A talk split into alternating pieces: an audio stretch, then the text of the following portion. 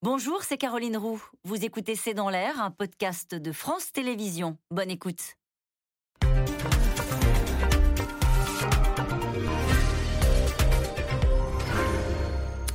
Bonsoir à toutes et à tous. Nous attendons vos questions, SMS, Internet et réseaux sociaux pour alimenter notre discussion. Cette fois-ci, il a donc dû plié. Boris Johnson a été poussé à la démission dans une allocution très courte à la mi-journée. Il a annoncé quitter la présidence du Parti conservateur, ouvrant la voie à sa succession au 10 Downing Street. Depuis mardi, les démissions des membres de son gouvernement euh, se sont enchaînées. Une soixantaine d'entre eux ont pris la porte après un tout dernier scandale. L'affaire Pincher, du nom d'un membre du gouvernement, accusé euh, d'attouchement sexuel, alors même que Boris Johnson est mis en cause, lui, pour l'avoir nommé en connaissance de cause. Un scandale qui s'ajoute à la longue liste du Partygate ou encore à ce récit d'une rencontre avec un membre du KGB quand Boris Johnson était alors ministre des Affaires étrangères. Alors qu'est-ce qui peut accélérer sa chute? Qui va lui succéder Peut-il euh, rester, s'accrocher au pouvoir? Boris Johnson poussé à la démission, c'est le titre de cette émission.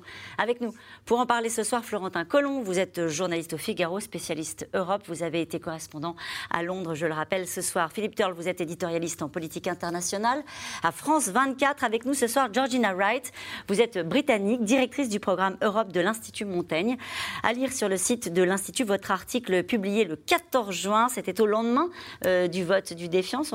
Du vote de défiance. On va en reparler ce soir. Boris Johnson, comment il survit à la rébellion des Tories. Enfin, euh, Clémence Fourton, vous êtes maîtresse de conférences en études anglophones à Sciences Po Lille. Citons votre ouvrage Le Royaume-Uni, un pays en crise, publié aux éditions du Cavalier Bleu. Et nous sommes ce soir en direct de Londres grâce à Marie Billon, journaliste correspondante pour la radio RTL.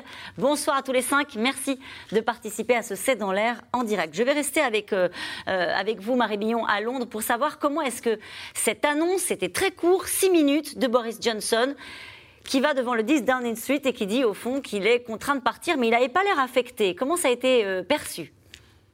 Écoutez, euh, bah, c'était un discours euh, un peu comme on pouvait s'en attendre hein, de Boris Johnson. Pas de contrition, pas d'excuses. Au contraire, il a eu des mots assez forts. Hein. Il a dit euh, J'ai dit à mes collègues que ce serait excentrique de changer de gouvernement, alors que le mot excentrique était plutôt quelque chose qui lui était appliqué jusque-là. Il a dit Quand le troupeau bouge, il faut bouger avec. Le troupeau étant tous ceux qui voulaient le, virer finalement de Downing Street. Et il a dit qu'il ne comprenait pas parce que l'économie allait bien, parce qu'on avait un bon mandat, parce que si, parce que ça. Donc en gros, a bien fait comprendre qu'il a été forcé et contraint à euh, démissionner. Alors on sait qu'il a toujours trouvé la démission en politique comme un signe de faiblesse, donc il a bien voulu montrer que ce n'était pas de la faiblesse de sa part, mais bien qu'il devait euh, suivre finalement euh, le, vent, le vent politique.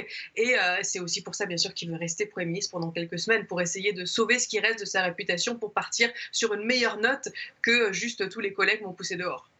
Et on va y revenir sur la façon dont il pourrait encore s'accrocher au pouvoir, parce que certains lancent des appels cet après-midi à ce qu'il parte. Du coup, on a presque l'impression euh, qu'il aurait peut-être des, des, points de passage pour s'accrocher aux responsabilités, mais on va en parler ce soir. Comment ça a été reçu euh, par les Britanniques, cette démission? Est-ce que c'est un coup de tonnerre ou est-ce qu'au fond, euh, c'était écrit?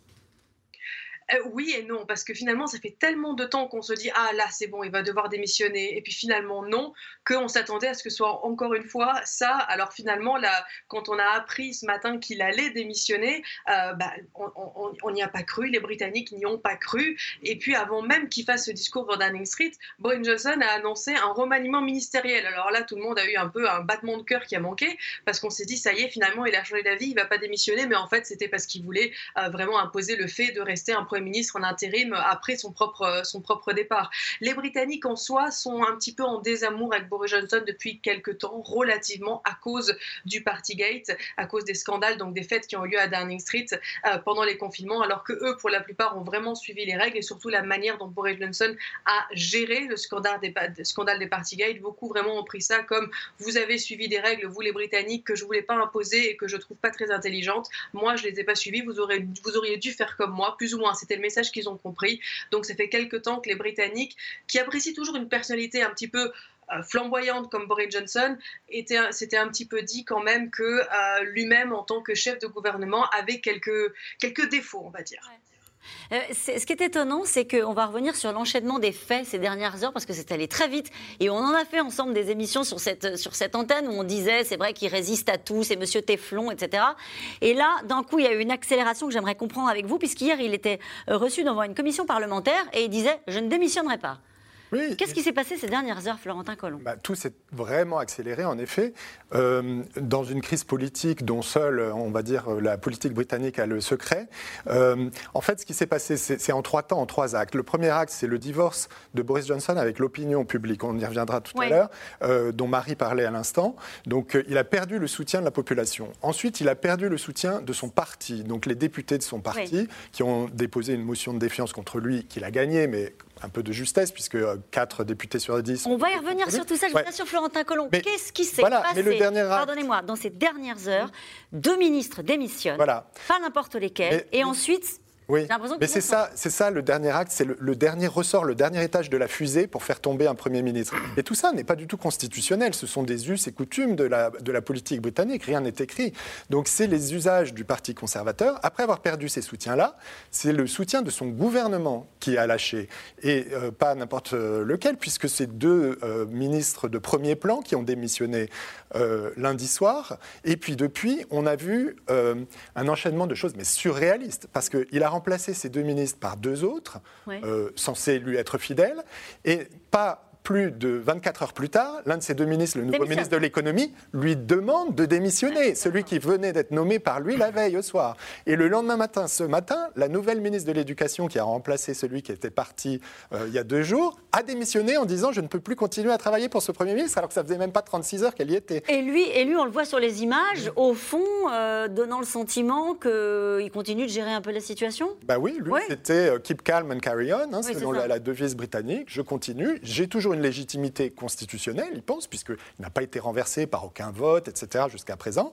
Donc, en fait, c'est une espèce de, de coup euh, coup d'État, enfin, de, de, coup interne au Parti conservateur, où, pour l'empêcher de gouverner, les ministres s'en vont. C'est une hémorragie, et tous les ministres s'en vont les uns après les autres pour plus qu'il ait personne avec qui gouverner. Philippe Turle, sur, cette accélération, euh, c'était prévisible. Alors, encore une fois, on va refaire le, film du Partygate et de toutes les choses qui lui sont reprochées. Mais est-ce que vous, qui suivez la vie politique britannique depuis longtemps, est-ce que vous êtes surpris de voir la façon dont les choses se sont accélérées Ou est-ce que... oui je, suis, je suis étonné, mais on n'a jamais vu une chose pareille. On n'a jamais vu une situation comme ça en Grande-Bretagne. si c'était pas arrivé hier, ce serait impensable.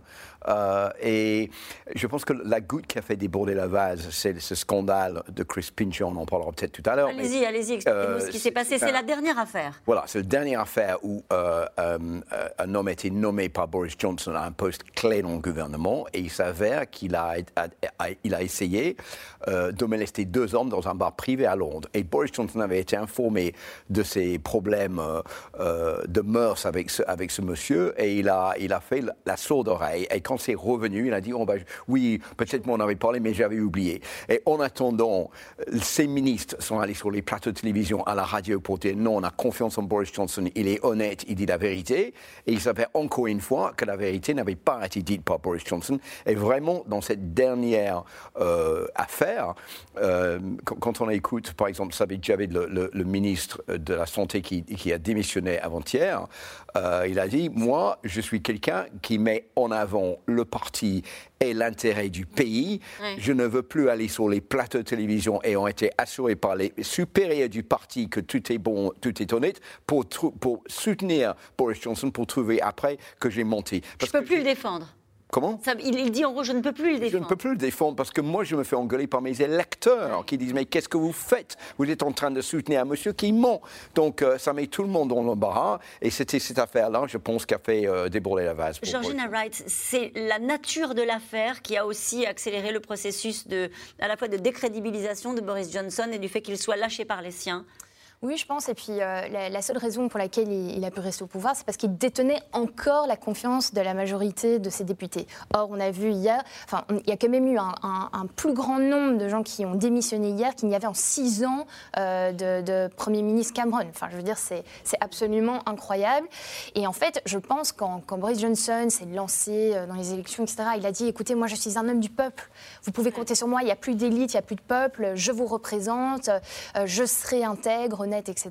Et là, il y a eu un revers de situation, il y a eu un enchaînement de scandales qui fait que le peuple s'est retourné contre lui, que les députés du parti ont senti une avalanche avec des lettres qui arrivaient tous les jours en leur disant Mais attendez, euh, moi, j'ai pas voté pour un parti comme ça. Je, Parce que c'est ça aussi, lui, il dit J'ai un mandat du peuple. Mais c'est pas un système présidentiel au Royaume-Uni, c'est un système parlementaire, c'est le, le parti conservateur qui a été élu. Et à partir du moment où le Premier ministre ou le chef du, parti ne détient plus la confiance de ses députés, c'est fini. Euh, et, c'est là qu'on a vu hier qu'il s'agrippait, il s'agrippait, mais en fait la pression était telle qu'il n'avait plus le choix que de... Que... Enfin, il n'a toujours pas démissionné. Là, non, alors on va y revenir parce que ce n'est pas exactement le même euh, hmm. processus qu'en que, qu'en France. C'est un droit coutumier, comme on dit, il y a des usages, mais rien n'est écrit. Donc euh, parfois on peut faire évoluer les usages ou faire des coups de force, et c'est peut-être le tempérament de Boris Johnson. On en reparlera dans un instant.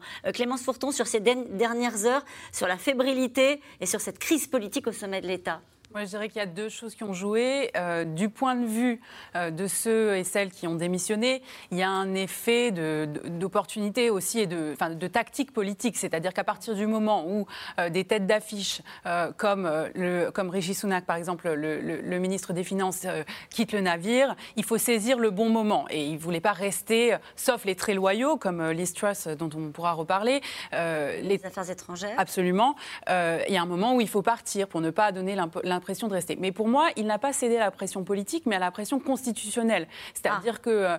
que euh, bah, il a déjà eu des personnes qui ont démissionné. Euh, il a déjà perdu un ministre des Finances. Ça lui posait pas plus de problèmes que ça, puisqu'il euh, il continue droit dans ses bottes. Là, c'est effectivement, c'est devenu intenable. Mais vous avez raison, il va aussi jouer avec cette question de la place qu'il peut, enfin voilà, avec cette cette marge de manœuvre qu'il a du point de vue constitutionnel. C'est tout de même, c'était intenable d'avoir perdu la confiance du parti et euh, de, euh, et de son euh, gouvernement. Encore une fois, on ne suit pas à pas Boris Johnson dans cette émission depuis le début.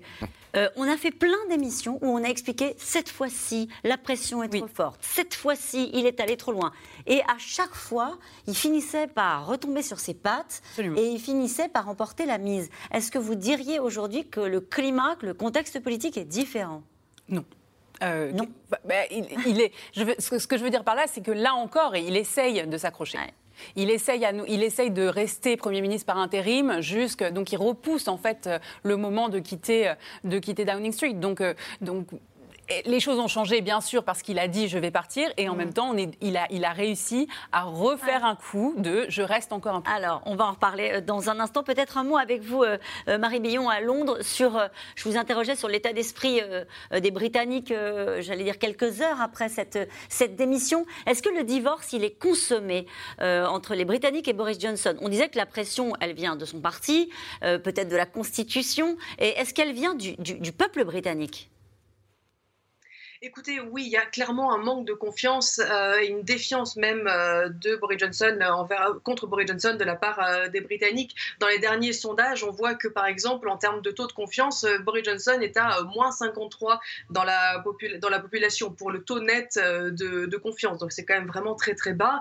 Et les électeurs, alors dans deux élections anticipées, ont montré vraiment qu'ils ne faisaient plus non seulement confiance à Boris Johnson, mais qu'ils étaient prêts à punir son parti pour ça. Et c'est vraiment quelque chose qui a certainement changé l'humeur euh, au, sein, du parti et qui a peut-être décidé justement ce qui est en train de se passer aujourd'hui, parce que ces deux élections anticipées, anticipées ça n'a pas l'air très important, ces deux petites circonscriptions. Mais il y en avait une qui était dans le nord de l'Angleterre, dans ce qu'on appelle le Red Wall, donc le mur rouge, qui avait historiquement été travailliste parce que appartenant à l'ancien bassin minier, qui avait toujours été travailliste et qui en 2019 ont voté conservateur parce qu'en fait ils ont voulu voter pour Boris Johnson et pour le Brexit. C'était très important pour lui, c'est comme ça qu'il est devenu Premier ministre. Mais il y a donc quelques semaines, eh bien, cette circonscription, elle est repassée chez les travaillistes. Et puis il y avait une autre circonscription, très représentatrice aussi, mais de complètement autre chose, à l'ouest du pays. Elle, elle avait toujours été conservateur. Eh bien, elle n'est plus conservateur.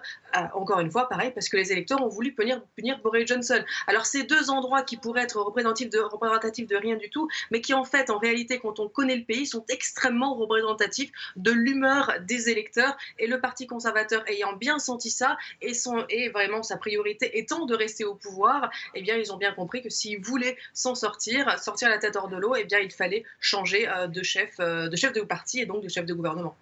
Et vous verrez tout à l'heure que les équipes de C'est dans l'air se sont rendues sur ces terres, hein, sur les terres de Boris Johnson en reportage à Uxbridge. Et on, voit, on verra pour comment, euh, au fond, le divorce hein, s'est amorcé entre euh, ceux qui étaient des fans de Boris Johnson et aujourd'hui qui lui tournent le dos. En tout cas, trop c'est trop. Les ministres de la Santé et des Finances ont donc euh, démissionné, donnant le coup d'envoi à un mouvement qui a conduit en deux jours au départ de 59 membres du gouvernement Johnson. L'insubmersible Bojo, essoré par les scandales, lâché par les siens, a fini à la mi-journée sous pression par démission de son poste euh, de chef du Parti conservateur, ouvrant la voie à son remplacement au poste de Premier ministre. Romain Besnénou et Christophe Roquet.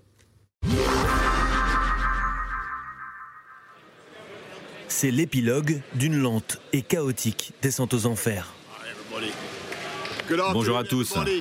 Sous la pression de son propre camp, Boris Johnson a fini par annoncer sa démission cet après-midi.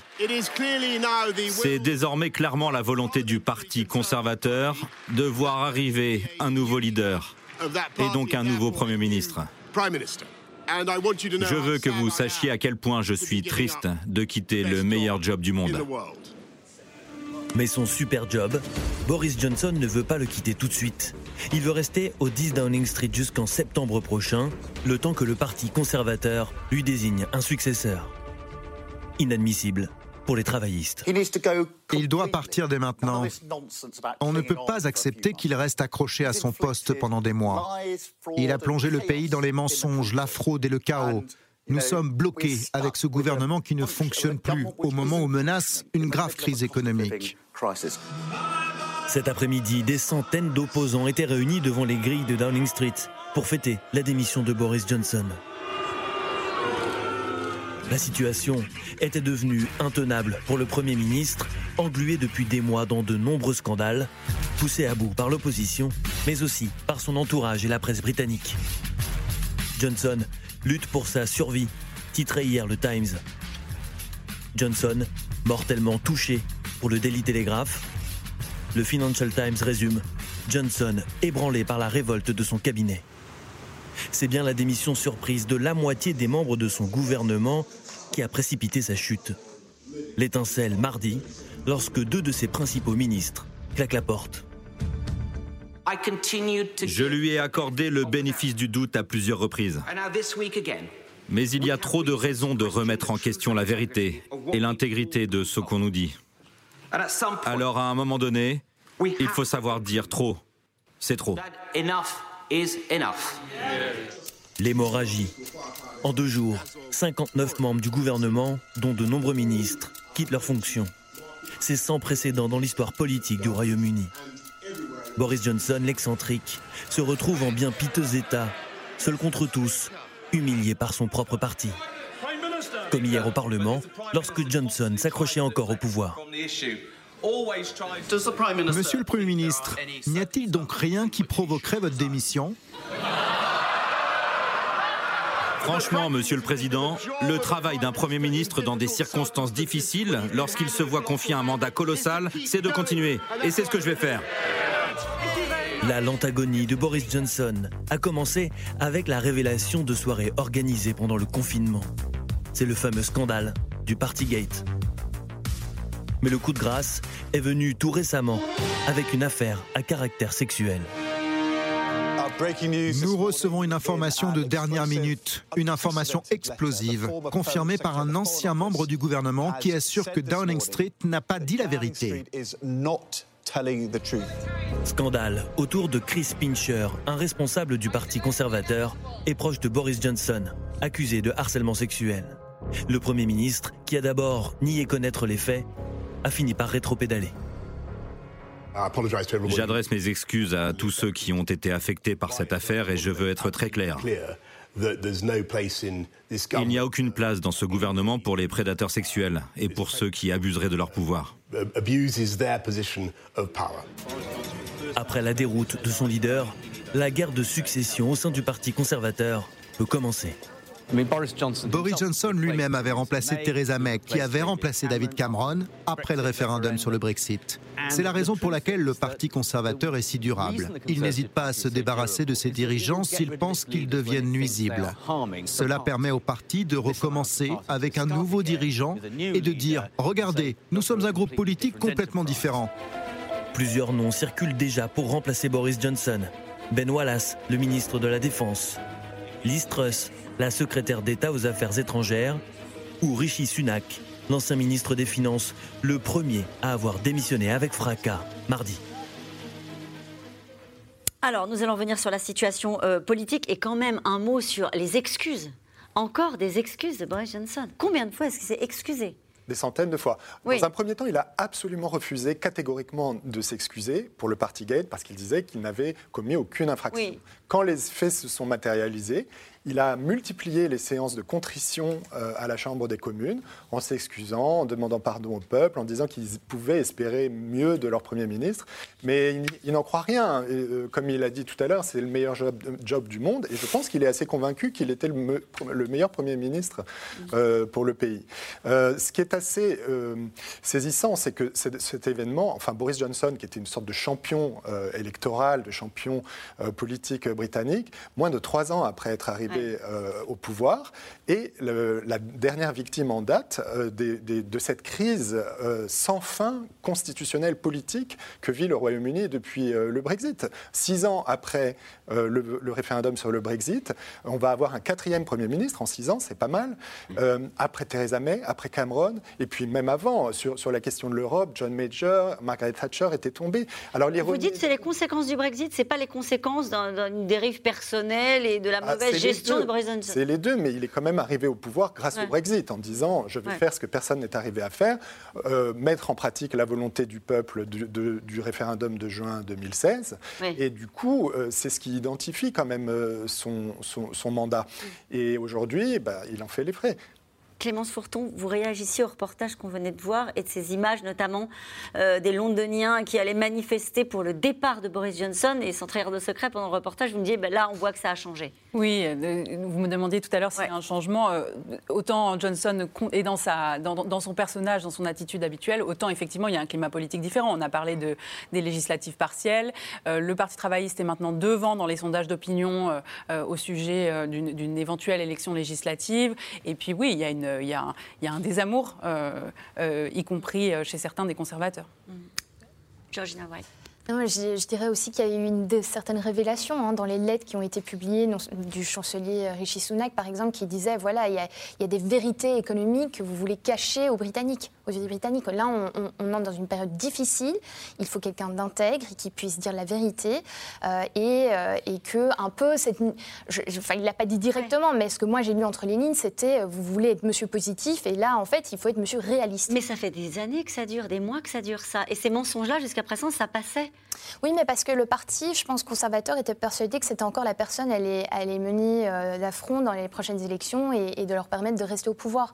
En fait, ça a basculé au moment où ils se sont dit, en fait, euh, non, Boris Johnson, s'il y a une élection demain, on perdra, et donc il faut le remplacer, euh, comme on l'a fait avec David Cameron, comme on l'a fait avec Theresa May. Marie Billon, un mensonge de trop, visiblement, ce que dit Georgina Wright en plateau. Vous êtes d'accord avec ça? C'est ça, c'est ça, c'est vraiment le mensonge de trop, mais aussi l'excuse sur laquelle justement le parti s'est c'est euh, affairé tout de suite parce qu'ils attendaient finalement ce nouveau scandale, parce que je pense que la décision était quand même déjà plus ou moins prise qu'il allait falloir euh, bouter euh, Boris Johnson hors de Downing Street. Parce que finalement, la motion de défiance qui a eu lieu juste après le jubilé de la reine, hein, donc début juin, elle a été appelée trop tôt, ce qui fait que même s'il y avait quand même 4 députés sur 10 qui ont retiré leur confiance à Boris Johnson, c'était juste avant les élections anticipées dont on a parlé tout à l'heure, et juste avant une déclaration de Boris Johnson qui, à mon avis, lui a fait beaucoup de mal. Cette déclaration où il a dit à, la BBC, à une émission de la matinale, euh, il a dit si vous vous attendez à ce qu'il y ait un changement psychologique chez moi, eh bien, il n'aura pas lieu. C'est-à-dire qu'il a dit à absolument tout le monde que s'il s'attendait à ce que, euh, si on s'attendait à ce qu'il change Boris Johnson, eh bien, euh, qu'on allait être déçu. Et le Parti conservateur, ayant conclu après ces résultats électoraux qu'il fallait changer quelque chose, du Premier ministre qui était le problème principal, qu'il ne comptait pas changer et qui faisait la sourde oreille, eh bien, c'était vraiment ce qui a décidé le parti. Et ce dernier scandale euh, d'agression sexuelle, euh, enfin de, de soupçon d'agression sexuelle, et là surtout la manière dont Downing Street a géré ça en changeant littéralement de version des faits plusieurs fois par jour, même parfois quand des ministres étaient à la radio en direct, la version des faits de Downing Street changeait. Ça montrait à quel point Downing Street avait une gestion chaotique des scandales avec, une version un peu compliquée et étirée de la vérité, et puis surtout qu'on n'allait pas pouvoir parler des vrais problèmes des Britanniques pendant qu'on parlait encore de tout ça. Et la crise du coût de la vie, c'est très important pour les Britanniques, et les conservateurs sont censés être un parti sérieux, et il n'était plus le parti du sérieux à cause de Boris Johnson et de la place que les scandales prenaient dans le discours public. Et nous allons revenir dans un instant sur la situation euh, euh, économique. Mais Marie Billon, je retiens avant de vous laisser parce que vous devez euh, aller suivre tout ça pour, pour certains de nos confrères. Donc merci d'avoir été avec nous. Mais je vous pose peut-être, avant que vous partiez, une toute dernière question. Dans ce que vous avez expliqué, j'ai retenu cet aspect peut-être un peu psychologique. il n'a pas tenté d'arrondir les angles. Dans toute cette période du Partygate, on a l'impression qu'il a vécu ça en disant précisément ce que vous dites. Prenez-moi comme je suis. bon, je mens, vous me prenez la main dans le pot de confiture, c'est pas grave. Je continue. Euh, il, à aucun moment, il a donné le sentiment de changer de stratégie, d'essayer d'aller chercher des soutiens. Non, parce que Boris Johnson a été élu en disant très clairement, il n'a pas monté sur la marchandise, hein, il a dit Je ne suis pas un parangon de vertu élisez-moi quand même. Et on l'a élu quand même. Et euh, il est honnête dans sa malhonnêteté dans un sens, on pourrait dire, dans le sens où effectivement, il n'a pas essayé de changer euh, quoi que ce soit. Alors oui, il a commencé à s'excuser quand il s'est rendu compte que politiquement, c'est ce qu'il fallait faire, mais ça reste quand même dans la lignée de sa personnalité qui est coûte que coûte s'accrocher au pouvoir et faire ce qu'il faut pour, euh, pour sauver la face. Mais effectivement, Boris Johnson n'est pas du tout du genre à jouer les politiques. D'ailleurs, on savait quand il y avait vraiment une vraie crise au sein du gouvernement Boris Johnson quand on le voyait dans les salons de thé du Parlement. Parce que la manière dont Boris Johnson a créé la personnalité Boris Johnson, ce n'est pas en faisant ce que font la plupart des hommes et des femmes politiques, en allant copiner avec les autres membres de son parti, en se créant des réseaux, en s'appuyant sur, sur des amis et des factions. C'est pas comme ça qu'il a fait. Lui, il a créé son personnage sur sa personnalité et sur, son, euh, sur, son, sur, sur sa séduction face aux électeurs plus que par rapport à son parti. Alors changer cette stratégie alors qu'il était finalement euh, déjà au sommet, eh bien ça aurait été renier euh, finalement sa manière d'être et ce qu'il était lui-même et il aurait eu peur que les électeurs le renient à cause de ça et comme pour lui sa base n'était pas son parti mais l'électorat, il ne pouvait pas se permettre d'être quelqu'un d'autre que Boris Johnson. Merci beaucoup Marie Billon d'avoir été euh, en direct avec nous, en direct de Londres. Bonne soirée à vous et, à très bientôt sans doute sur le plateau de C'est dans l'air quand même, il y a eu cette affaire dont on a parlé, le scandale euh, Pincher, mais il y en a eu un autre qui me semble très grave et je voudrais que vous nous racontiez, Florentin Collomb. Euh, c'est une, affaire qui concerne le Boris Johnson, qui était ministre des Affaires étrangères. Et ça aussi, on l'a appris récemment. Oui, oui. Euh, de toute façon, ce prétexte sur lequel il, est en train de tomber, c'est un prétexte, comme le Partygate, etc. des scandales, il y en a des plus gros, des, problèmes. Il y a eu des, scandales de corruption des proches du, du Parti conservateur dans les contrats euh, d'équipement, de protection contre le Covid qui sont passés quasiment inaperçus parce que Boris Johnson était encore populaire. Et puis il y a cette affaire dont, vous parlez. Euh, Boris Johnson est très copain avec euh, le fils d'un oligarque russe très introduit à Londres dans les milieux de l'establishment londonien qui possède deux journaux qu'il a rachetés pour une livre symbolique qui s'appelle Evgeny Lebedev. Et le père de cet Evgeny Lebedev, Alexander Lebedev, est un ancien colonel du KGB, proche de Poutine à une certaine époque. Et du coup, ça crée des, interrogations sur la proximité de cette famille avec euh, Vladimir Poutine. Depuis qu'il y a la guerre en Ukraine, on s'est rendu compte que Boris Johnson avait nommé son copain, Evgeny Lebedev, à la Chambre des Lords, qui est la chambre supérieure du Parlement britannique, où les premiers ministres ont une sorte de discrétion pour nommer qui ils veulent à vie. Euh, Boris Johnson a nommé au moins 80 personnes depuis qu'il est arrivé à la Chambre des Lords. Il a nommé Evgeny Lebedev. Le MI6, le service de renseignement a émis une note en disant que c'était gênant et que ça posait des problèmes de sécurité. Boris Johnson a forcé le MI6 à enlever sa note de, de, de, questionnement de sa décision et a introduit Evgeny Lebedev, qui est devenu le baron de, de Hampton et de Sibérie euh, au sein de la Chambre des Lords. Donc, dès comme ça, on a l'impression qu'à chaque fois qu'on tourne une page, il y a une affaire. Vous savez, euh, Boris Johnson, c'est un, un, ensemble qu'on achète. c'est un package, si vous voulez. Il y a le personnage, la coiffure, la, euh, bouffon, euh, la malhonnêteté, le, charisme. Mais euh, on l'appelait le, monsieur Heineken, comme la bière, parce que c'était quelqu'un qui était capable d'aller dans les endroits où d'autres politiques n'arrivaient pas. Donc euh, c'est pour ça qu'il a eu son succès au sein, du parti pour aller attirer les électeurs dans les zones qui étaient traditionnellement des zones travaillistes. Et il a très bien réussi son coup. Mais le, modus operandi de Boris Johnson, c'est toujours la même chose. Quand il y à un scandale, il nie. Euh, je ne connais rien, je ne suis pas au courant. Non, non, non, c'est pas vrai. En espérant que ça va passer. Ensuite, si ça passe pas, il dit ah peut-être, mais je me suis pas rendu compte. C'est ce qu'on a entendu avec le Partygate. Ah, bah, peut-être qu'il y avait une fête, mais je n'étais pas au courant. Euh, et ensuite, bon, il savait qu'il y a des photos de lui à la fête. Il dit ah bah j'étais à la fête, mais je me suis pas rendu compte que c'était une fête. donc, donc il essaie pendant tout toute la, longueur de, se dédouaner d'une implication dans, dans le scandale. Et on a vu exactement la même chose avec Chris Pincher, à savoir, eh ben, euh, non, je n'étais pas au courant. Finalement, oui, j'étais au courant, mais j'avais oublié. Et finalement, voilà, à la fin, les excuses, comme vous disiez tout à l'heure, c'est systématiquement les excuses, mais les excuses maintenant, ça passe plus. Parce que les gens disent trop, c'est trop, comme on a entendu les ministres. Euh, c'est un effet boomerang qui revient vers Boris Johnson. Et toute la crédibilité, le charisme, l'idée que ce soit quelqu'un qui fait gagner le parti, tout ça maintenant c'est terminé. C'est quelqu'un qui fait perdre le parti. Et donc les sont débarrassés. Et on a tout un tas de, de communications cet après-midi, notamment celle de John Major qui l'appelle à partir. Et pourquoi l'appellent-ils tous à partir? Parce qu'il pourrait rester. Cette question, vu sa versatilité, Boris Johnson pourrait-il changer d'avis et ne pas démissionner? Georgina Wright Bon, alors juste pour rebondir euh, brièvement, parce que je pense on, a beaucoup parlé effectivement des, nombreux scandales qui, oui. mais il y a aussi en fait ce qui jouait aussi, c'était la carte de la réussite. Même là aujourd'hui, il a dit euh, regardez mon bilan, j'ai sorti le Royaume-Uni de l'Union européenne, je l'ai fait quand tout le monde m'a dit que c'était impossible. Regardez ce qu'on a fait en Ukraine. Oui, oui, bien sûr. Il, dit regardez notre politique vaccinale, elle était incroyable. À chaque fois, en fait, dès qu'il y avait un scandale, il revenait euh, sur son bilan positif, et c'était pour ça, je pense qu'il y avait aussi la population pendant un an et demi qui une partie de la population qui s'est dit, ben, on, va, on lui donne le bénéfice du doute, parce qu'en fait, oui, d'ailleurs, il fait ça, mais il est humain. Et, en fait, là, il s'avère qu'il y a eu beaucoup plus de scandales et, que ça, ça, ne tenait plus la route. Donc je pense que c'est ça.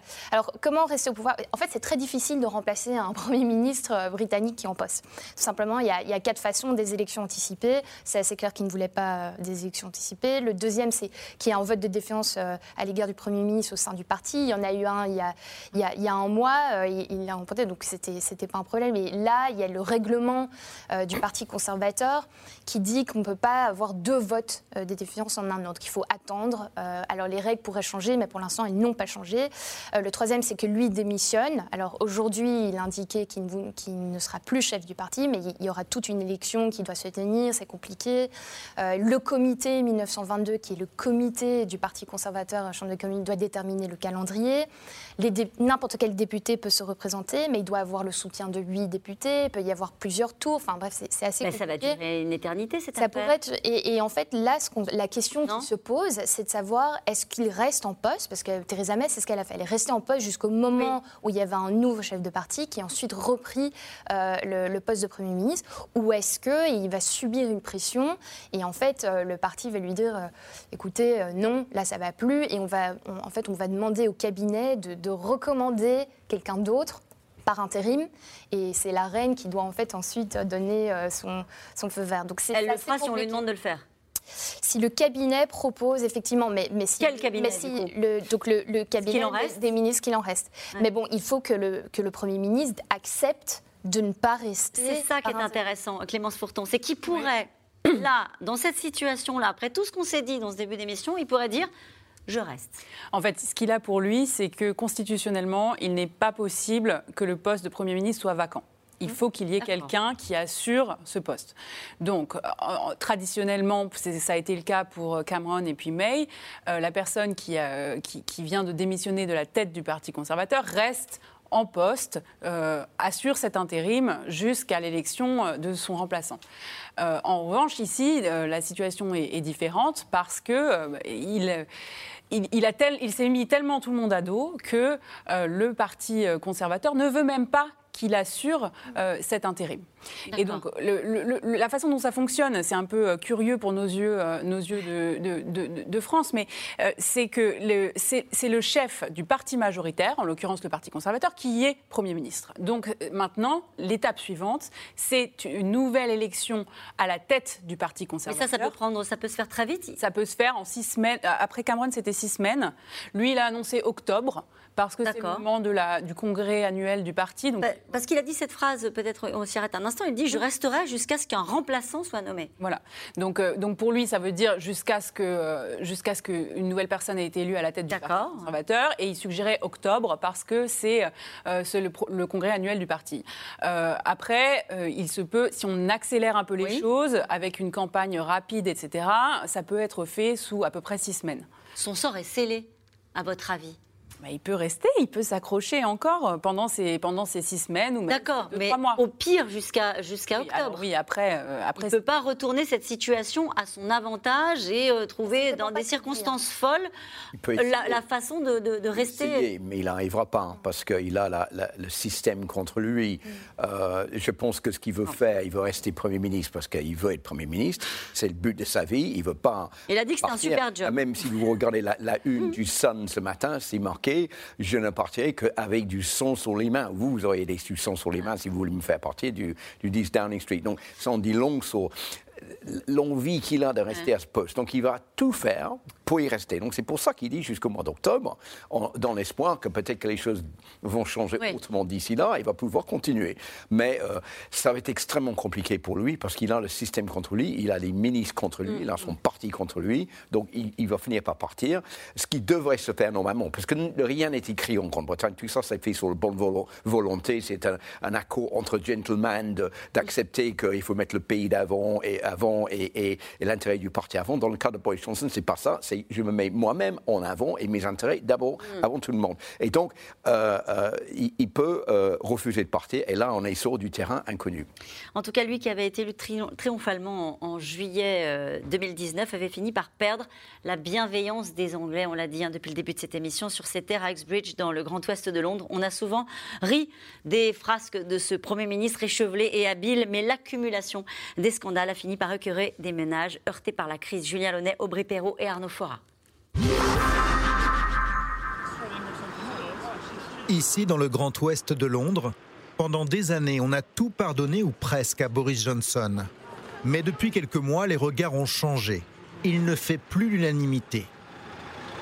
C'est un clown, un idiot, un vrai abruti. Il devrait être renvoyé. Ronnie, t'en penses quoi c'est un clown. Je m'en fous de Boris Johnson. Je le déteste. Un vrai idiot. C'est tout ce qu'on a à dire. Boris Johnson, qualifié de clown, ne fait plus rire celles et ceux qui ont voté pour lui. Parachuté là en 2015, il avait été réélu dans cette circonscription en 2019. 52% des suffrages à l'époque. Pour ses électeurs déçus, le locataire du 10 Downing Street n'a fait qu'abîmer l'image du pays. Notre réputation en a pris un coup à cause de lui. Et c'est vraiment triste. On a eu de bons premiers ministres dans le passé, même si je n'ai pas toujours été d'accord avec leur opinion. Mais tu dois avoir un ambassadeur à la tête du gouvernement. Et nous n'avons pas ça. Ça donne juste une mauvaise image de nous. C'est uh, comme si nous avions notre propre Donald Trump. Dans ce café d'Uxbridge, principale ville de la circonscription, il y a surtout une raison à ce désamour, le fameux Partygate. Avec ce scandale des fêtes en plein confinement, le Premier ministre a provoqué un sentiment de dégoût. Alors que tout le monde est en train de souffrir Non, non, c'est pas normal. Parce que tout le monde souffre, sauf lui. L'écœurement, alors que le pays traverse sa plus grave crise économique depuis les années 50. L'inflation étrangle les ménages britanniques et elle pourrait même dépasser les 10% en 2022. Ça, c'est notre poulet traditionnel, qui coûte maintenant plus cher qu'une pinte de bière. Tu peux le croire, toi Cette boucherie a ouvert il y a 5 ans. Un rêve pour son propriétaire. Aujourd'hui, c'est le désenchantement.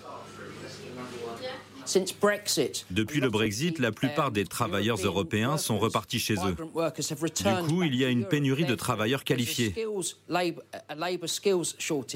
Il n'y a pas assez de gens dans les fermes, dans les abattoirs, pour assurer les livraisons, et pas assez dans les boucheries. Donc ça augmente le coût de production.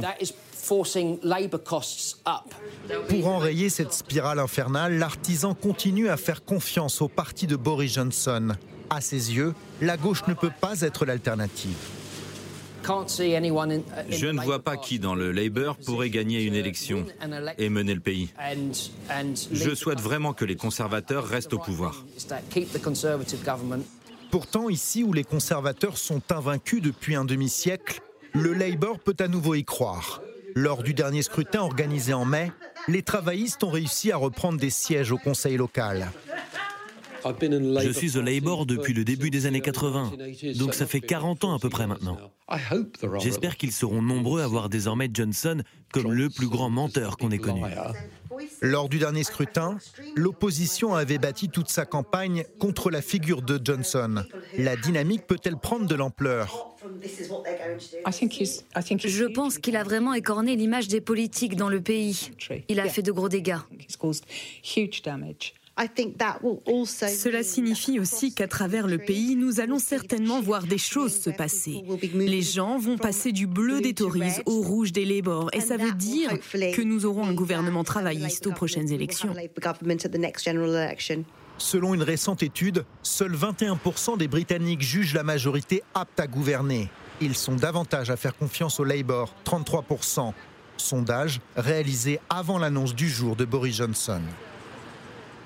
Oui, donc on disait nationalement, il pourrait y avoir l'avantage. Bah, les travaillistes qui étaient toujours à la traîne hein, depuis le Brexit des conservateurs, ils ont repris l'avantage dans les sondages. Ils ont entre 5 et 10 points d'avance dans les sondages aujourd'hui. Et c'est pour ça que le Parti conservateur sacrifie Boris Johnson, parce que de machine à gagner, il est devenu une machine à perdre. Donc ils veulent rattraper les choses avant que les dégâts soient irréversibles. Vous savez, une des façons de faire partie de Boris Johnson, c'est que l'opposition euh, demande un vote de défiance. Et euh, il faut que ça vienne de la part des travaillistes, parce que les travaillistes sont la partie qui sont les, plus importantes.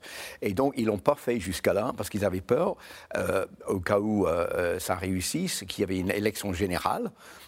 et qu'ils ne gagneraient pas. Et ça donnerait encore cinq ans au, parti travail, au Parti conservateur. Là, les travaillistes sont dans une position de force. Et Keir Starmer a dit qui est donc le patron du Parti travailliste, si Boris Johnson reste au pouvoir et refuse de démissionner et il veut rester jusqu'au mois d'octobre, nous, on déclenche une vote de défiance dans la, Chambre des communes pour essayer de les destituer. Ah, dans ce cas-là, il y aura des élections législatives et là, les travaillistes ont plus de chances de gagner que les conservateurs. Et il vient de déclarer à l'instant, Boris Johnson, qu'il laisserait les décisions majeures, notamment les décisions euh, budgétaires, aux ministres. Ça donne quand même le sentiment qu'il veut laisser la main? Oui, et, et enfin, le Premier ministre par intérim ne peut pas euh, prendre des grandes décisions euh, décisives pour le hmm. pays. De nouveau, on n'a pas de constitution, donc c'est pas écrit sur papier, mais c'est effectivement, le, ça fait partie du compromis euh, du pacte de gentleman. Alors cette question justement, regardez de Valérie dans le Rhône, toujours pour vous, comment le gouvernement peut-il fonctionner à l'heure actuelle avec toutes ces démissions? Bah, il continue à fonctionner parce qu'il vient de nommer des nouveaux ministres qui vont continuer à, travailler, mais le, la Convention dit que le gouvernement ne peut pas faire passer des lois décisives qui auront un impact au-delà euh, de la vitalité. Donc, c'est-à-dire que ça continue, tout est en cours, mais ils ne peuvent pas prendre des décisions majeures euh, tant que le nouveau euh, chef du parti n'a pas été nommé. C'est la, la, paralysie, hein, un peu quand même, parce que la crise politique prend le dessus sur toute action gouvernementale. Encore hier, Boris Johnson disait aujourd'hui, je vais faire, je vais faire annoncer une stratégie économique formidable pour soulager la crise du pouvoir d'achat. Il, il ne peut rien faire. Et en fait, la situation, elle est grave. Le pays est au bord de la récession, l'inflation est à près de 10%, comme on vient de dire. Donc, euh, il y a des choses à faire. Euh, les effets du Brexit, comme le reportage le montrait bien, sont en train vraiment de, de se matérialiser pour la population. Or, on va avoir trois mois d'inaction parce que le Parti conservateur sera en train de mener... Mais ça peut aller plus vite. Ça peut aller plus vite et ça, serait l'intérêt du pays que ça prenne que 15 jours, 3 semaines. 3 semaines enfin, ça paraîtrait peu, mais euh, quelques semaines pour qu'un nouveau Premier ministre soit en place d'ici fin juillet. Clémence Fourton, c'est là que va venir la pression. C'est ce reportage, ce qu'on a vu, c'était la pression économique. Euh, vous parliez euh, de l'inflation, de l'emploi. On peut dire qu'il y a une colère sociale aussi en ce moment en Grande-Bretagne avec cette grève des cheminots qui est historique. La plus grosse grève en 30 ans, elle avait été déclenchée le 21 juin dernier. On sent bien que ça bouillonne. Et de là vient la pression. De, là vient absolument une partie de la pression, c'est sûr. Alors moi, je pense, je dirais pas qu'elle vient sur le Brexit. Il n'y a pas vraiment de remise en cause euh, de la décision de, sortir de l'Union européenne, mais en revanche, euh, je veux dire dans l'opinion publique, hein, mais en revanche, oui, il y a, une, souffrance sociale euh, qui est liée à cette, à cette inflation, à cette inflation galopante. Et le deuxième point un peu saillant, c'est la question du protocole nord-irlandais. Ah, on va en parler dans un instant parce que c'est très compliqué. Je voudrais toujours avec vous parler de la question de l'énergie oui. Les chiffres qu'on a trouvés en préparant cette émission sont absolument fous parce que là-bas, il n'y a pas de bouclier euh, tarifaire et les factures euh, de, consommation énergétique des Britanniques flambent. Mmh. Absolument. Et il y a en plus, comme euh, il y a une diversité de, fournisseurs d'énergie suite à la privatisation du gaz, de l'électricité, donc il n'y a, pas de, il y a, pas de blocage des prix et il n'y a pas d'harmonisation. voilà, donc effectivement, il y a une, flambée, c'est le cas de le dire, des, des, des factures et vraiment vraiment une, des personnes qui, euh, qui, ne bouclent plus les, fins de mois, y compris dans la classe moyenne. 42% selon le régulateur de l'énergie, hein, la prochaine hausse au mois d'octobre. Non, mais je, je, veux dire, il y a eu un peu cette. Euh, on a entendu une rumeur comme quoi il y aurait peut-être un plan de relance hein, pour appuyer euh, euh, les gens qui, tout simplement, ne peuvent plus payer leur facture d'électricité. Ben ça, ça constituerait un, de ces plans d'action majeurs. Mhm. Est-ce qu'un Premier ministre par intérim peut prendre ce genre de décision? Je ne pense pas. Et donc, effectivement, il y a des décisions très importantes qui doivent se prendre rapidement. Et là, il faudra attendre et, et voir qui reprendra euh, bah, la tête du parti et, le poste de Premier ministre. Sur la partie diplomatique, c'est intéressant de noter les réactions hein, à la démission euh, de Boris Johnson. Alors il y a eu du bon et du moins bon. Euh, du bon de la part de, Zelensky, hein, qui a dit au fond sa tristesse, et un de ses conseillers a expliqué et a remercié Boris Johnson pour avoir été aux avant-postes du soutien à l'Ukraine. Et puis alors une réaction assez drôle de Dimitri Peskov, qui est le porte-parole de la présidence russe. Il a dit Nous espérons qu'un jour des gens plus professionnels arriveront au pouvoir en Grande-Bretagne. Il n'a pas que des amis. Oui, euh, d'ailleurs, euh, le Kremlin a dit aussi autre chose aujourd'hui. Euh, il a dit Boris Johnson ne nous aimait pas, nous non plus, ou quelque chose comme ça. Donc, mais Zelensky est un des seuls dans le monde à le regretter, hein, je pense, parce que c'est vrai que Boris Johnson a vu dans la guerre en Ukraine l'opportunité de démontrer l'agilité et la, la, puissance britannique après le Brexit. Et il a été, c'est vrai, aux avant-postes dans la livraison d'armes à l'Ukraine, dans le soutien à Zelensky. Il a été l'un des premiers à aller le voir. Donc, et, au passage, politiquement, il y avait un petit calcul aussi, qui était de se, faire, se refaire une image pour faire oublier le Partygate dans lequel on était complètement englué à ce moment-là. Mais, euh, mais aujourd'hui, euh, c'est vrai que euh, ni Emmanuel Macron, ni le chancelier allemand, ni l'Union européenne. Il y a une réaction de la France, d'ailleurs, de la diplomatie française. Je ne l'ai pas vu passer. qu'il y ait une réaction officielle. D'accord. Je pense pas. Non non, je pense que le silence parlera de lui-même. Après, la France euh, va espérer renouer des liens euh, euh, pour approfondir et restaurer sa relation avec le Royaume-Uni, qui a été très endommagé par le Brexit, mais aussi par la façon dont Boris Johnson a conduit la, diplomatie. Alors, Michel Barnier, ce n'est pas la France, mais il a quand même conduit les négociations sur le Brexit et il a dit le départ de Boris Johnson ouvre une nouvelle page de nos relations. Elle sera peut-être plus amicale et plus respectueuse des contrats. Il parle naturellement du reportage qu'on va voir à l'instant. C'est, on vous en disiez, vous en parliez vous-même, une chose est le départ de l'homme du Brexit ne sera pas vécu comme un drame. À Bruxelles, depuis le début, Boris Johnson a marqué sa volonté de revenir sur le protocole nord-irlandais, pourtant signé et ratifié euh, par les deux parties, un dossier qui restera délicat même si Boris Johnson finissait vraiment par tourner les talons. Juliette Perrault et Erwan Lyon. Il est un peu plus de 7 heures ce matin. Brandon Lewis, ministre en charge de l'Irlande du Nord, annonce qu'il démissionne du gouvernement. Nous avons maintenant dépassé le point de non-retour. Je ne peux pas sacrifier mon intégrité personnelle pour défendre les choses telles qu'elles sont désormais. Un départ de plus très symbolique qui aura peut-être fini de pousser Boris Johnson vers la sortie. Depuis plusieurs mois, Brandon Lewis était en charge de l'épineux dossier de l'Irlande du Nord. Un casse-tête depuis le Brexit, revenu sur le devant de la scène il y a trois semaines, quand le gouvernement britannique a voulu réviser le protocole nord-irlandais négocié dans le cadre de la sortie de l'Union. Afin d'éviter le retour d'une frontière dure entre l'Irlande du Nord et la République d'Irlande, le texte prévoit des contrôles douaniers entre l'Irlande du Nord et le reste du Royaume-Uni. L'Irlande du Nord reste donc de facto rattachée au marché intérieur européen, et cela, Boris Johnson n'en veut plus, n'en déplaise à l'Europe. Vous avez des barrières, des barrières inutiles au commerce de la Grande-Bretagne vers l'Irlande du Nord. Tout ce que nous disons, c'est que vous pouvez vous en débarrasser sans pour autant mettre en danger le marché unique de l'Union européenne. C'est ce qu'on veut faire. Dans combien de temps? Je pense qu'on peut le faire assez rapidement.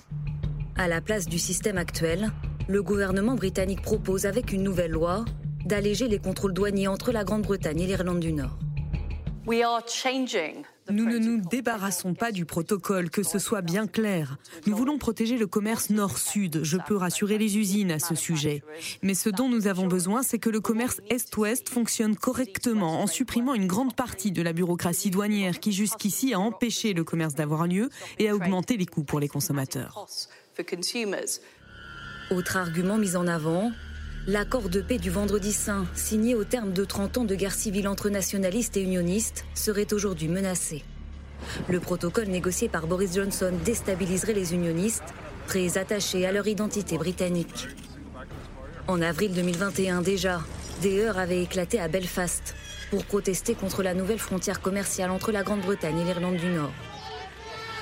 Le DUP, principal parti unioniste, s'estime encore aujourd'hui trahi par la mise en place du protocole.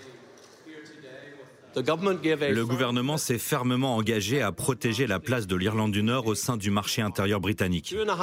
Deux ans et demi plus tard, ils n'ont rien fait pour honorer cet engagement.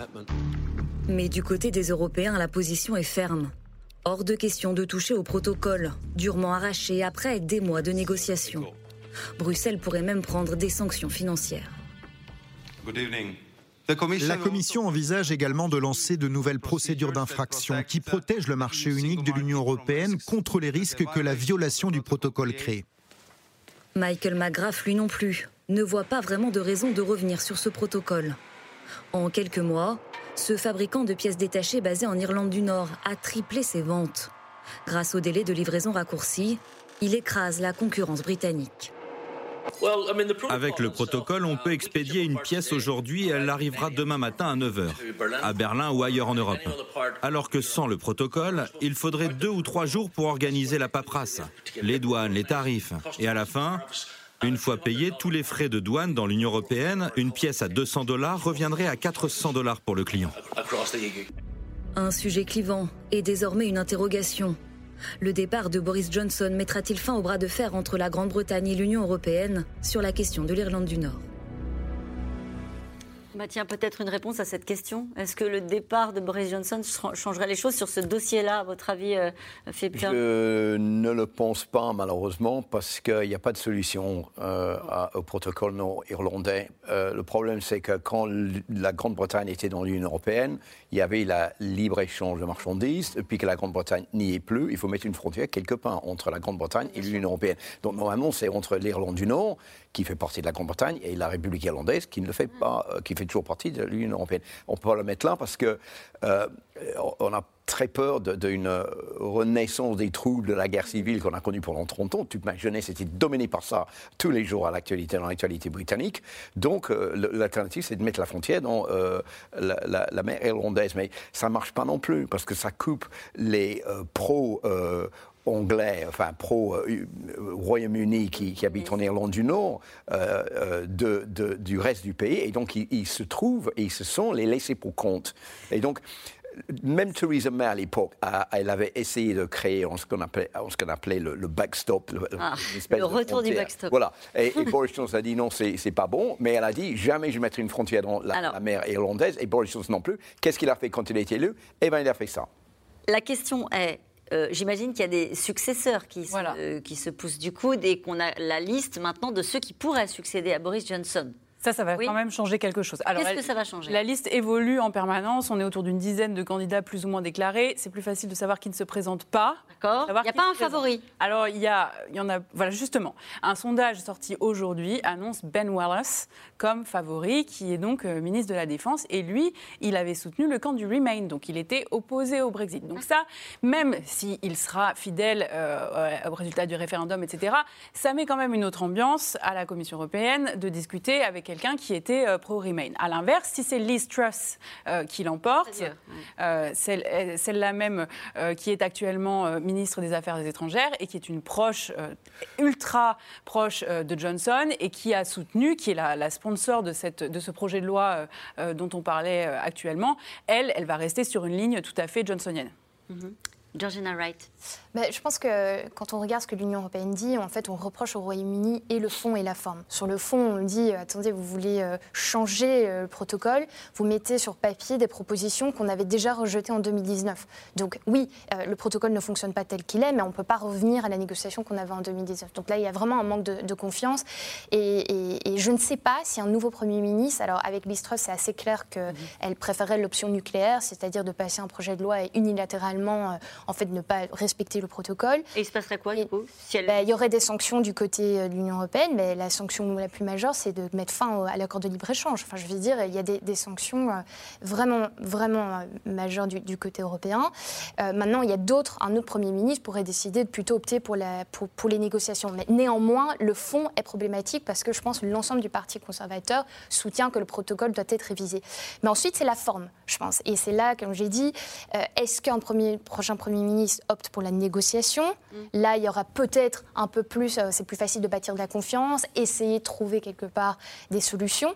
Euh, ou est-ce que euh, un Premier ministre comme Les Truss dit non, attendez, on a déjà négocié, c'est pas possible, donc on, on, opte pour un. En tout cas, il n'est pas acquis que ça se passerait mieux après Boris Johnson. C'est ça que je retiens de ce que vous voulez nous expliquer. Une, une question de Bernard dans le Tarn. Après le départ de Boris Johnson, les relations entre le Royaume-Uni et l'Union européenne, notamment la France, vont-elles s'améliorer avec la France?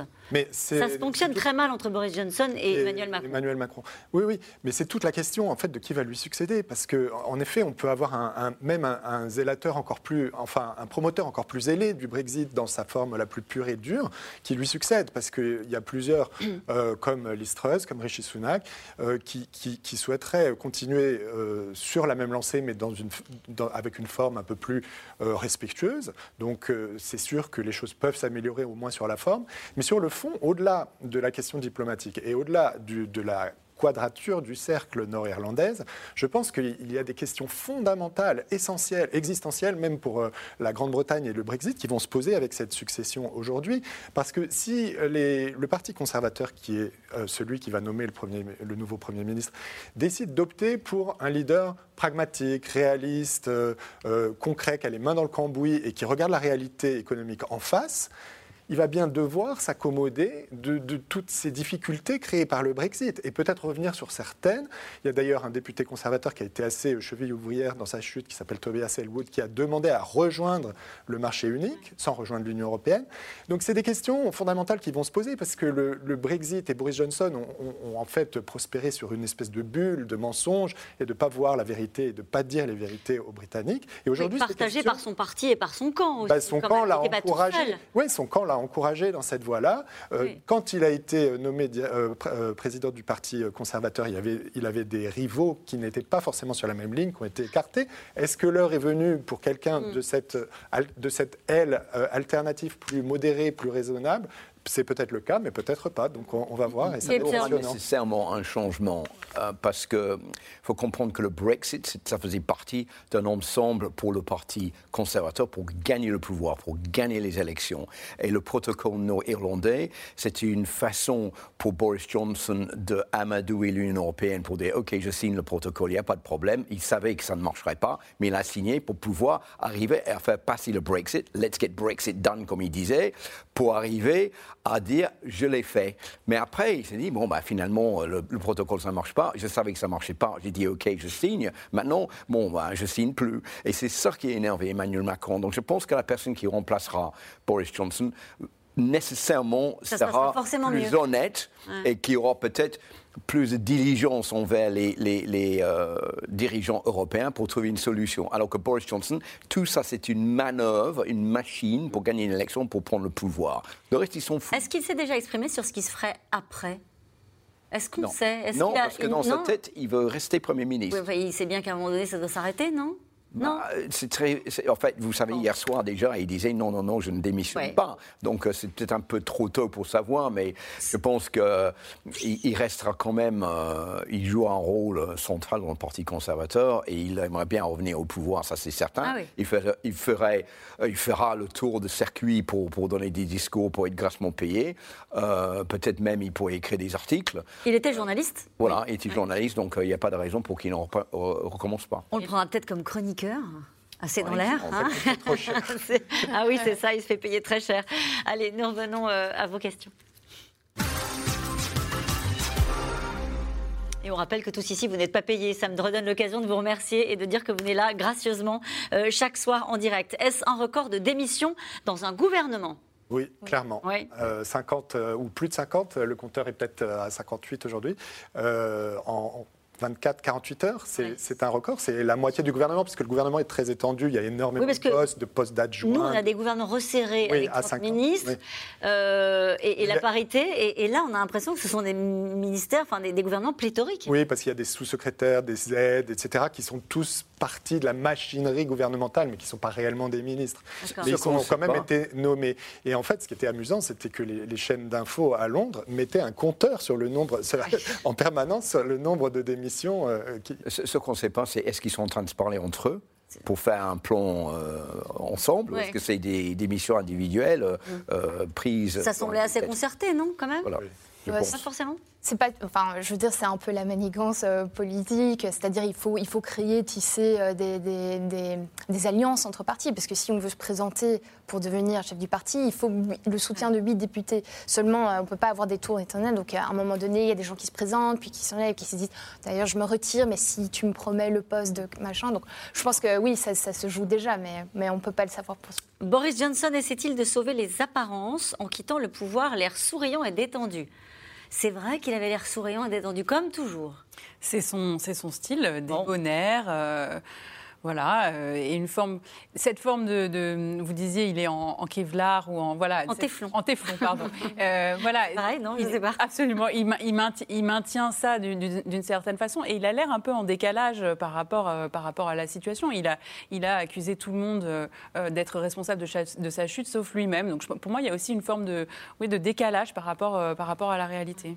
Vous êtes d'accord avec ça, Georgina Wright? Oui, je pense qu'effectivement, il ne le voulait pas. Ça, se voyait aujourd'hui euh, dans son discours. Euh, je crois qu'il va continuer à, chaque fois reparler de son bilan positif. Euh, la question est de savoir, effectivement, par la suite, s'il écrit un livre ou s'il écrit une tribune, est-ce qu'il reconnaîtrait des erreurs Mais est-ce qu'il a encore des soutiens, là, à l'heure où on se parle? Oui, Ou est-ce que c'est un homme seul? Non, non, on l'a vu sur Twitter et il y a des membres de son cabinet, d'ailleurs, Nadine Doris, par exemple, qui, est ministre, qui était ministre de la Culture, qui maintenant fait autre chose, qui clairement le soutient et qui dit ça, ça a été le meilleur Premier ministre regarder son bilan. Non, il a encore des supporters, mais il en a beaucoup moins qu'avant. Euh, comment Boris Johnson a-t-il pu rester aussi longtemps au pouvoir avec toutes ces affaires et tous ces scandales? C'est vrai qu'il a, il a ah encaissé. Bah, je pense qu'il euh, y a eu deux choses. D'abord, le soutien, la popularité. Donc, euh, l'opinion était prête à, a pardonné beaucoup de choses à ce, champion qu'elle avait élu triomphalement hein, en 2019. Donc euh, les Britanniques sont assez, prennent leur temps avant de, changer euh, leur, leur, opinion sur un leader qu'ils ont mis au pouvoir. Et la deuxième chose, c'est le soutien de son gouvernement, son cabinet jusqu'au bout, jusqu'à jusqu'à cette semaine en réalité. Et ce sont des gens qu'il a tirés des marges, des franges du Parti conservateur, tous les europhobes, des gens qui étaient complètement isolés ou marginaux dans le Parti conservateur, qui sont devenus finalement, qui ont connu leur heure de gloire grâce au Brexit grâce à Boris Johnson dont beaucoup sont incompétents, pardonnez-moi de le dire, mais qui, doivent leur, leur, poste au pouvoir à Boris Johnson. Donc ils ont été reconnaissants jusqu'au bout, jusqu'à ce que ça craque euh, cette semaine. Et un de ses anciens proches, Dominique Cummings, un de ses anciens conseillers, qui témoigne aujourd'hui et qui dit Je connais cet homme, vous pouvez me faire confiance, je peux vous le dire. Il ne pense pas que c'est fini. On le verra en septembre. Euh, visiblement, il connaît bien le personnage et il a beaucoup œuvré à sa chute, hein, parce qu'il a dû régler des comptes. Dominique Cummings. Une question de Valérie dans le Rhône. Pourquoi Boris Johnson ne quitte-t-il pas tout de suite son poste de Premier ministre? C'est vrai Parce qu'il veut continuer à être Premier ministre. Euh, vous savez, il a écrit un livre sur Winston Churchill. C'est son euh, idole. Et, d'ailleurs, le jour où il est devenu Premier ministre, il a fait un discours où il avait même imité un peu Winston Churchill dans la façon de parler gestuelle.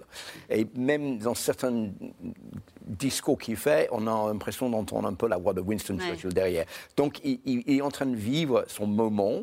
Le, le, le, comble de, tous ses espoirs, c'est d'être Premier ministre. Il a dit dans son discours aujourd'hui, c'était le plus beau euh, euh, rôle euh, du monde à, à, avoir. Donc, il veut y rester. C'est pour ça qu'il ne veut pas démissionner, parce qu'il pense toujours quelque part qu'il y a une lueur d'espoir, qu'il veut peut-être continuer, il va peut-être pouvoir se maintenir à ce poste. Il y a aussi une petite anecdote, c'est qu'aujourd'hui, il a été Premier ministre un mois de moins que Theresa May, qu'il avait fait chuter. S'il reste un ou deux mois de plus, au moins, il a eu un mandat un petit peu plus long qu'elle. Vous pensez qu'il en est là? Ah bah oui, bien ah, Bon? Une question d'Anne, dans le Nord. Le départ de Boris Johnson signifie-t-il un changement de ligne politique ou n'est-ce qu'une question de personne? C'est une bonne question. C'est une très bonne question. Euh, il y, a, une, c'est principalement une, question de, personnes, c'est-à-dire qu'il ne va pas y avoir de, grands changements, par exemple, sur le Brexit, à part ce qu'on évoquait tout à l'heure.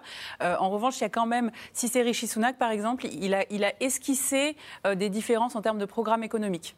que lui, il, reviendrait bien à une forme d'austérité, de rigueur budgétaire plus, forte que celle que, dans l'état actuel des choses, où, où pendant la crise Covid, il y a eu une forme de soutien de, la part de l'État à la population. Dans l'ensemble, je dirais pas de changement euh, de, ligne majeure, avec euh, peut-être des ajustements selon. Euh, voilà. Mais comme il va y avoir une campagne, effectivement, de, au sein du Parti conservateur, il va falloir qu'ils se démarquent, qu'ils et elles se démarquent les uns les des autres. Et donc là, on va avoir effectivement, on l'espère en tout cas, des, des, débats sur le fond aussi. Justement, sur le fond, cette question de Bruno dans le Val-de-Marne, le successeur de Boris Johnson pourrait-il revenir sur le Brexit?